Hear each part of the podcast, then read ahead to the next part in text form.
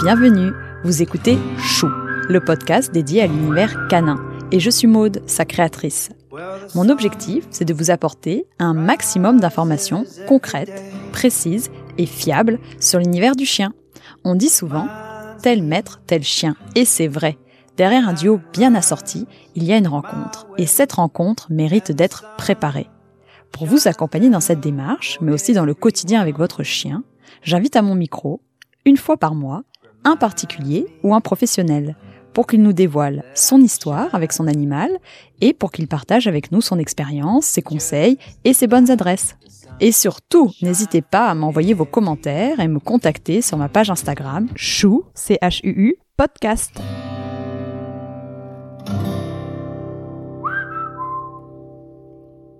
Aujourd'hui, je suis partie à la rencontre de Mathilde, experte en ostéopathie canine, qui se déplace à domicile pour venir en aide aux chiens souffrants ou tout simplement pour une séance annuelle de remise en forme. Vous l'avez peut-être aussi aperçu pour certains sur la Woof Run, qui est une course de canicross très connue, en train de manipuler les chiens. Aujourd'hui, nous allons décortiquer le métier d'ostéopathe sous tous ses angles, en commençant par sa définition, les formations qui existent pour y arriver, et enfin en rentrant dans le détail d'une consultation type. Mathilde nous donnera également des astuces pour réagir au mieux dès les premiers signes de souffrance de votre chien. Bonjour Mathilde. Bonjour Maude. Je suis ravie de te recevoir sur Chou et je suis très curieuse d'en savoir plus sur le métier d'ostéopathe. Alors pour commencer, est-ce que tu pourrais nous donner la définition de l'ostéopathie? Oui, alors l'ostéopathie c'est une thérapie manuelle. Elle va traiter les pertes de mobilité à travers les différents systèmes du corps, que ce soit ostéo-articulaire, crânien, viscéral et j'en passe. Donc on a une vision globale du corps. On redonne de la mobilité là où il n'y en a plus. Voilà, il y a une importance du mouvement dans la vie, rien n'est jamais statique. Maintenant, est-ce que tu peux nous expliquer comment tu en es arrivé là, pourquoi avoir choisi ce métier, quel a été le cheminement de ta pensée, et est-ce que tu as une enfance en lien avec les animaux? Oui, j'ai toujours eu des animaux à, la maison, des chiens, des chats. Et surtout, j'ai découvert le métier en faisant du cheval. Je montais à cheval et de temps en temps, il y avait l'ostéopathe qui passait dans les écuries. Et du coup, j'ai trouvé ça euh, top de, juste avec les mains, des manipulations, de, de pouvoir soulager et, et, gérer les douleurs du cheval. Donc, euh, c'est comme ça que j'ai découvert ce métier, que j'ai voulu faire ça. Et t'as toujours su, voilà, que c'était ça. T'as pas changé de. Non, j'hésitais avec vétérinaire aussi. Et qu'est-ce qui t'a fait amener à plus à l'ostéopathie que euh, le côté euh, non intrusif, enfin juste avec les mains, l'extérieur du corps. alors, comment devenir ostéopathe et quelles sont les formations pour y arriver? Alors, il y a trois voies principales pour devenir ostéopathe animalier. La principale, celle par laquelle je suis passée, c'est l'école d'ostéopathie animale privée en 5 ans. Pour les euh, ostéopathes non vétérinaires, pour pratiquer dans la légalité à partir de 2020, il faut passer un examen de validation des compétences devant un jury de l'ordre des vétérinaires. Donc moi je l'ai passé l'année dernière. Il y a deux épreuves. Une épreuve théorique, donc une épreuve d'admissibilité. Ensuite, quand on l'a, on peut passer l'épreuve pratique, qui est en deux épreuves elles-mêmes également. Donc sur un grand animal, cheval ou bovin, et un petit animal, chien ou chat. Je suis vraiment contente pour cet examen. C'est une vraie avancée pour nous, les ostéopathes euh, non vétérinaires. Euh, on a maintenant une reconnaissance vis-à-vis des vétérinaires et vis-à-vis également de la loi. Même si ça n'a pas été évident hein, de se replonger euh, dans des examens, dans ces cours trois ans après la sortie de l'école, tout en travaillant à côté. Mais voilà, très satisfaite de cet examen. La deuxième voie, c'est celle euh, de vétérinaire et ensuite de se former en ostéopathie animale. Et la troisième voie, c'est de se former dans une école d'ostéopathie humaine et puis ensuite d'avoir des formations d'ostéopathie animale. Très clair. Et au niveau du coût de ces formations, alors moi, je peux vous parler que de l'école privée, c'est environ 8 à 10 000 euros par an. Ah oui, quand même. On mm. parle euh, d'une année euh, d'école de commerce. Voilà, ou école d'ostéopathie humaine, c'est à peu près pareil. C'est pareil aussi. Mm. Et il en existe combien d'écoles? Maintenant, il y en a 19 en France. Ah, il en mm. existe 19. Ouais, bah il y a, y a, du choix. Et les plus connus, Il y a une petite mode en ce moment. Ouais. Les plus connus, alors moi je viens du NIAO à Rouen. Il y a le SAO aussi, une des plus anciennes qui est à Lisieux. Et à Clermont-Ferrand, le CNEOCOA. Et sinon, on a l'IFOA, qui est une école à Paris et à Tarascon. Très bien. Est-ce qu'il existe, enfin, je me demandais s'il existait des spécialisations pendant ces cinq années. Est-ce que vous vous spécialisez sur un animal en particulier ou vous faites tous les animaux? Non, pas de spécialisation. On fait tous les animaux, comme tu dis. Donc, principalement le cheval et le chien, mais on aborde également le bovin, les chats et les nacs les nouveaux animaux de compagnie, notamment avec les lapins, des rongeurs, euh, des reptiles parfois aussi. Très complet. Mm. Et donc ça fait combien de temps que tu exerces? Ça fait quatre ans que j'exerce. D'accord. Et tu as un cabinet ou tu te déplaces chez non, les je me déplace à domicile chez les particuliers ou dans les écuries, mais j'ai pour projet voilà d'avoir un cabinet euh, cette année. Où ça? En Seine-et-Marne, dans ma région. Et tu as quelqu'un pour t'assister au quotidien ou tu fais toute seule? Non, j'ai personne pour m'assister, je gère tout toute seule. Euh, donc en fait, faut savoir que c'est assez complet. On fait de l'administratif, on prend les rendez-vous. Euh, je suis sur la route pour aller chez les, les clients en voiture. Donc je, je, suis beaucoup sur la route. C'est assez physique, mais c'est un métier passionnant parce qu'on arrive chez les gens et ils sont, leur chien c'est leur bébé quoi. Ils sont à fond et euh, c'est toujours passionnant d'aller d'aller découvrir un milieu différent et euh, un chien différent, une famille différente quoi. Un cas différent à chaque fois, mais c'est toujours euh, très intense. Et parce que justement, on pourrait se demander quelles sont les compétences requises pour être ostéopathe. Je diviserai les compétences en deux. Euh, le côté pratique pur, bon là on a cinq ans pour se faire la main, on dit, donc pour sensibiliser, sensibiliser sa main. Donc il y a la sensibilité de sa main, il y a euh, l'observation du chien, du propriétaire, la curiosité, toujours essayer de savoir comment s'en arriver là, comment le chien va réagir, comment euh, voilà se poser énormément de questions, donc la curiosité et aussi être humble et de toujours vouloir apprendre plus.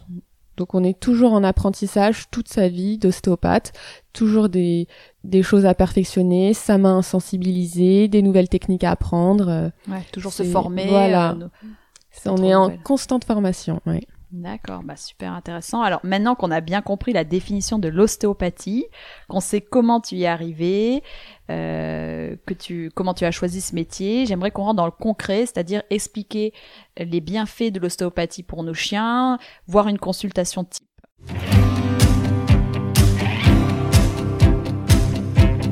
À partir de quel âge on peut emmener son chien chez l'ostéopathe? Bah, il n'y a pas d'âge minimum en soi. Euh, S'il n'y a pas de problème particulier, environ, je conseillerais vers les six mois.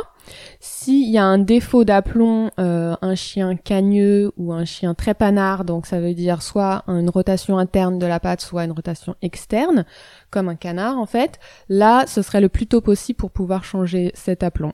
Sinon, euh, vers les six mois.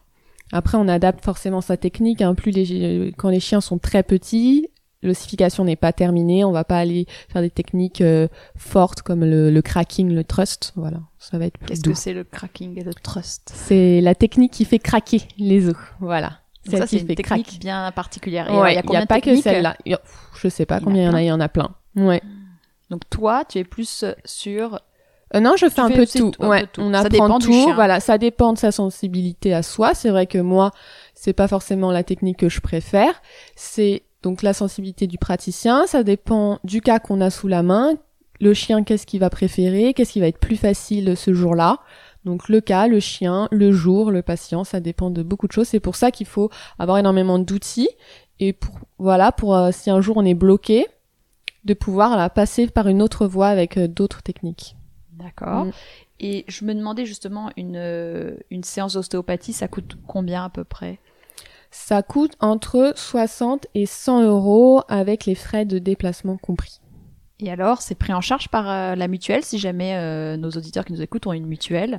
Oui, alors maintenant c'est pris en charge par les mutuelles, donc il faut voir le contrat, à condition qu'on que l'ostéopathe soit validé par le CNOV, c'est-à-dire qu'il faut passer l'examen devant un jury de, de vétérinaire qui permet d'avoir ce, qui permet d'exercer déjà dans la légalité de la pratique vétérinaire euh, donc en, à partir de 2020 voilà. Et donc après selon les contrats de la mutuelle euh, si l'ostéopathe a cette validation euh, la mutuelle rembourse. Donc ça c'est une bonne nouvelle parce qu'aujourd'hui je pensais qu'il y avait que les vétérinaires ostéopathes euh, qui pouvaient se faire rembourser leurs séances et donc avec toi j'apprends que on n'est pas obligé d'être vétérinaire ostéopathe, on peut être ostéopathe, ostéopathe exclusif, exclusif et se faire rembourser sa séance. Oui. Et alors combien de temps dure une séance? Une séance dure environ une heure. Euh, la consultation complète, c'est-à-dire euh, la prise de contact avec le propriétaire et avec le chien, la prise des informations, l'historique de l'animal, etc. Puis après la, la séance en elle-même. Quels sont les motifs de consultation? Donc il y a plusieurs motifs. C'est vrai qu'on m'appelle souvent pour une boiterie, donc ça c'est vraiment le motif numéro un. Après on a les de dos, donc euh, dorsalgie, lombalgie, cervicalgie, donc pour les mots euh, au niveau du cou. On a par exemple un port de queue qui va être bas, donc là il y a peut-être un problème euh, au niveau du rachis, du sacrum. On a aussi les hernies discales, que ce soit en pré ou en post-opératoire. Hum, très commun aussi la difficulté à monter et descendre euh, le canapé ou les escaliers. Ça, c'est quelque chose que le propriétaire peut voir facilement, donc c'est quelque chose qui, qui revient beaucoup. Et sinon, les pathologies chroniques comme euh, la dysplasie et l'arthrose, voilà, on va pas euh, traiter une dysplasie ou une arthrose parce que ça, il n'y a pas de traitement magique pour ça mais on va soulager l'animal, donc gérer la douleur et gérer, toutes les compensations. Là, c'était le côté curatif, mais on peut le faire en préventif, c'est-à-dire avant l'apparition des symptômes, donc afin de retarder au maximum euh, les douleurs et les éventuels blocages, afin d'optimiser l'état de santé de son chien, ou alors pour un suivi euh, du chien sportif pour augmenter ses performances et avoir une meilleure récupération après l'effort. D'accord, bah oui, parce que tu consultes, j'imagine, beaucoup de chiens euh, sportif Oui, pas que, j'ai le chien de canapé et puis le chien sportif, oui.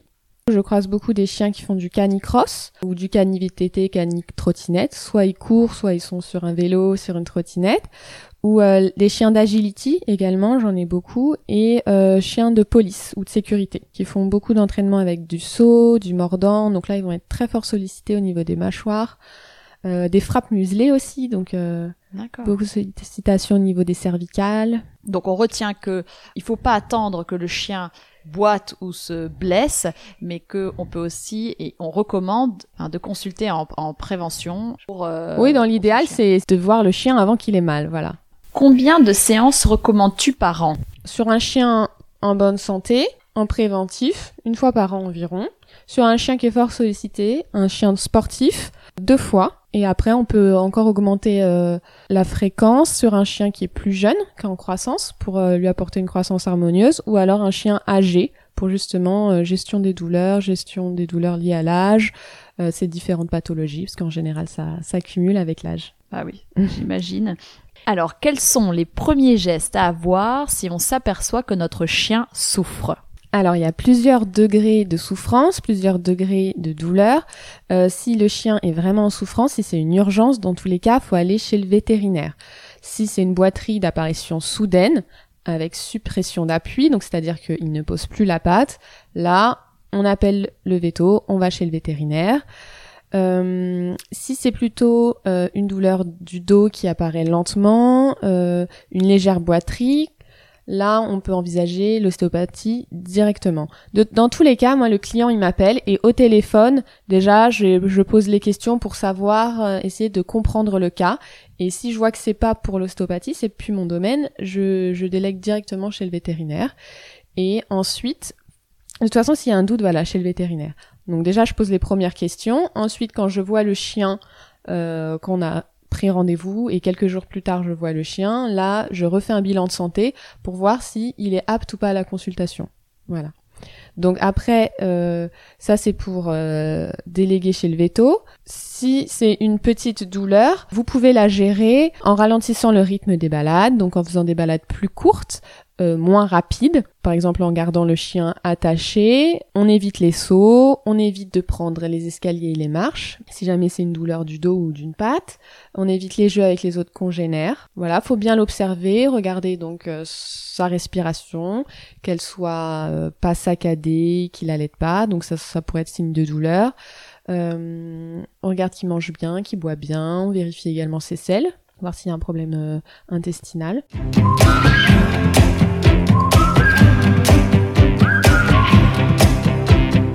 Comment se déroule une séance classique alors, une séance classique euh, avec moi ou avec un autre ostéopathe, ce sera à peu près la même chose. Bah déjà, la séance, comme je disais tout à l'heure, elle commence euh, déjà au téléphone. Je pose déjà les premières questions pour comprendre le cas, pour savoir si c'est pour moi ou pas, si le chien est apte, et puis ou bien même pour comprendre euh, déjà le motif de consultation du chien. Ensuite, quand je, je vois le chien en réel, chez lui, donc, la première chose, c'est le recueil de l'historique de l'animal, donc son histoire, son âge, son alimentation, sa race, son environnement, est-ce que il a une activité particulière, est-ce qu'il vit avec d'autres congénères, etc. Ensuite, euh, son historique vétérinaire, est-ce qu'il a eu des maladies, euh, est-ce qu'il est tombé, est-ce qu'il a eu des chutes, des traumatismes, etc. Ce qui fera déjà comprendre beaucoup de choses sur euh, le cas clinique. Ensuite, là, donc là, c'était juste de l'observation et des questions. Voilà, après, on observe le chien. Euh, on n'a pas encore mis les mains dessus, mais déjà on a déjà plein d'infos. Donc euh, l'observation, son aplomb, comment il se tient, donc en statique et puis en dynamique, on le regarde marcher. Donc pour déceler d'éventuelles boiteries, euh, d'asymétrie, voilà l'amplitude de mouvement, la souplesse du dos, des foulées. On regarde un petit peu tout, voilà sa symétrie, sa souplesse. Et ensuite vient l'examen clinique. Donc là, on pose les mains sur le chien, on fait un bilan de santé. Euh, donc on regarde ses muqueuses, ses yeux, etc. Voir s'il est apte à faire la séance d'ostéopathie. Donc après ces, étapes-là, on dit oui ou on dit non. Donc soit on délègue un, un, vétérinaire, soit on prend le chien en consultation. Et là, on commence les tests ostéopathiques, donc les tests de mobilité, donc ostéo-articulaire, mais pas que. On regarde aussi le crâne, euh, le digestif, les fascias. On regarde vraiment le corps dans son ensemble. C'est vraiment une une vision globale du corps, l'ostéopathie. Et ensuite, on fait un schéma corporel, c'est-à-dire un, on fait un bilan ostéopathique de l'animal. On cherche à savoir où sont les zones bloquées, où sont les zones les plus bloquées et dans quel sens on va aller manipuler. Voilà. Et ensuite vient l'étape manipulatoire, avec plusieurs techniques possibles, ce que je disais. Pas que la technique euh, la plus connue, c'est-à-dire le cracking ou le thrust, qui fait craquer, mais avec d'autres techniques également, comme la technique tissulaire, techniques fonctionnelles qui sont plus douces, euh, des techniques myotensives, c'est-à-dire qu'on va utiliser la contraction d'un muscle, on va faire participer le chien, euh, des techniques réflexes, donc avec des traits tirés, c'est-à-dire qu'on tire des traits sur, euh, sur la peau de l'animal à des endroits bien précis, des techniques crâniennes, et puis là j'en passe, mais il y a énormément de techniques. Et tu fais un compte rendu à la fin de ta séance Oui, à la fin de la séance, je fais un compte rendu au propriétaire. Donc euh, je lui dis vraiment euh, sur quelle zone j'ai travaillé particulièrement et je laisse à la fin les conseils et rééducation afin que d'optimiser au maximum euh, la séance. À savoir qu'en la plupart du temps, il faut au moins deux jours de repos. C'est vraiment le temps pour le corps de se rééquilibrer. Voilà, j'ai des comptes rendus qui sont déjà prêts et je les remplis pour chaque cas. D'accord. Alors tu disais après il faut attendre deux jours pour que le chien se remette et justement on pourrait se demander au bout de combien de jours on peut voir une amélioration? Voilà, c'est selon le cas, euh, selon les chiens. Euh, c'est comme en humaine en fait. Selon, euh, on peut être déjà mieux le soir même. Parfois ça va mettre voilà un jour, parfois dix jours. La plupart du temps, ce qu'on dit généralement, c'est deux trois jours. D'accord. Mais parfois, il faut une autre séance pour euh, continuer mm. euh, de traiter. Euh, voilà, le traitement n'est pas complet en une séance, il faudra plusieurs séances. Aussi, on pourrait se demander, est-ce qu'il y a un âge de chien que tu vois le plus souvent? Non, enfin, je n'ai pas fait de statistiques, mais je vois vraiment tous les âges, quoi. Mm. ça, c'est on chiot pourrait se dire que chien âgé. Les chiens âgés, mais... Ouais. Non, non, non, je vois vraiment tous les âges, toutes les tailles toutes les races, un peu de tout. Et alors justement, on parlait de, de chiots, que tu vois aussi des chiots. Est-ce que tu as des recommandations pour les développements musculo-squelettiques optimal du chiot? Ah oui, alors pour le chiot, éviter les sursollicitations. Donc quand il est jeune, sa croissance osseuse n'est pas terminée, il est encore bien cartilagineux au niveau des articulations. Donc on évite de trop le faire sauter, on évite les escaliers. On fait pas de footing euh, avec son chien avant un an et demi. On peut le faire courir en balade en libre, mais on va pas euh, on va pas le solliciter fort. Pour les gens qui prennent un chien pour faire du jogging, euh, voilà. pas avant. On est patient. on est patient, sinon le risque c'est qu'il ait un vieillissement prématuré de ses articulations et un, une apparition d'arthrose ou d'arthrite euh, jeune quoi. As-tu des astuces dans la vie quotidienne que les auditeurs peuvent mettre en place pour éviter euh, l'apparition de douleurs? Alors ce qu'on peut faire pour le jeune ou le vieux chien, c'est placer une petite marche pour accéder au canapé ou au lit s'ils ont droit, pour pas que ça fasse un gros saut, mais pour faire voilà, pour diviser l'effort en plusieurs petits sauts, ça ça peut être euh, pas mal. On peut également surélever les gamelles. Bon, pas pour le petit chien, mais le moyen et le grand chien pour éviter une grosse flexion vers le bas de, des cervicales qui peuvent être euh, douloureuses. Privilégier l'ascenseur pour les petits chiens. Par exemple, Tai Chihuahua, une marche, proportionnellement, c'est plus grand que lui, donc c'est vraiment des gros efforts. Et ensuite, pour les balades, on peut, il faut penser à bien échauffer son chien et pas le, lâcher en forêt euh, à froid. Il va partir pleine balle à froid c'est c'est vraiment le meilleur cap pour faire un claquage, pour se blesser quoi. Donc euh, bien penser à échauffer son chien, mais après c'est du bon sens, hein. mais c'est c'est bien de le rappeler et de refroidir aussi. Donc bien marcher après une balade ou un footing euh, avant de le remettre dans la voiture ou dans la maison euh, sans mouvement. Super. Bah alors je pense que là on a plein d'astuces pour faire au mieux. maintenant, si les auditeurs souhaitent te trouver sur le monde du web et prendre rendez-vous euh, pour soulager leur toutou, est-ce qu'il y a un, site, un endroit où on pourrait te contacter? Oui, j'ai un site internet ostéoanimalier-mathildecn.com.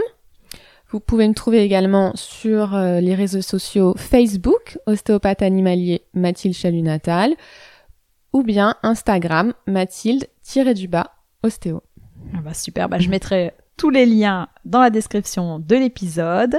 Un grand merci pour toutes ces recommandations. Les auditeurs ont maintenant toutes les clés en main pour avoir un chien en bonne santé et sans douleur. J'ai pour habitude de terminer mes interviews par cette fameuse question As-tu une bonne adresse, une personne à mettre à l'honneur ou un livre à partager? Donc ça va être un peu tout ça, c'est une adresse et deux personnes. Il s'agit du cabinet Zuka, un cabinet de zoothérapie et de comportement animal. Qu'est-ce que c'est la zoothérapie? Alors pour ceux qui ne savent pas encore ce que c'est, c'est une thérapie via les animaux mais pour les êtres humains. Donc c'est deux filles en fait, Katia Nobili et Marine Drouin, qui travaillent qui font de la zoothérapie en prison, dans les EHPAD, mais euh, à leur cabinet pour les enfants avec des handicaps, mais via différents animaux. Elles ont des chats, des chiens, des oiseaux et même euh, des cochons d'Inde. Et j'avais déjà fait euh, affaire en fait au service de Marine, qui est comportementaliste canin, pour un chat agressif que j'avais pas pu du tout approcher en séance à son domicile. Donc ce qu'on avait fait, c'est qu'on avait reprogrammé la séance mais au cabinet Zuka.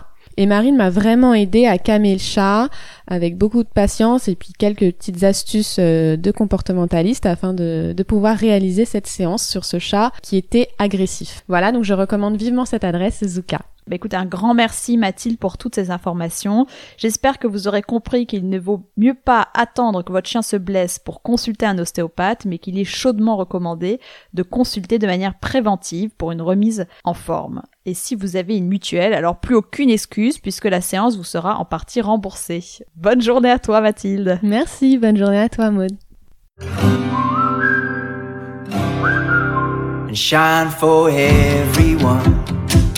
Si cet épisode vous a plu, n'hésitez pas à me le dire sur les réseaux sociaux et à le partager autour de vous. Vous pouvez aussi laisser 5 étoiles et un commentaire sur votre application de podcast. Avoir des notes me permettrait de donner plus de visibilité au podcast. N'hésitez pas non plus à me taguer dans une de vos stories sur Instagram. Ça fait toujours plaisir et c'est une bonne façon de diffuser le message. En attendant le prochain épisode, je vous donne rendez-vous sur mon compte Instagram chou, c h u u podcast, pour être sûr de ne manquer aucun épisode et pour me poser toutes vos questions. Très bonne semaine, prenez soin de vous et de vos toutous. Shine like the sun and shine for everyone.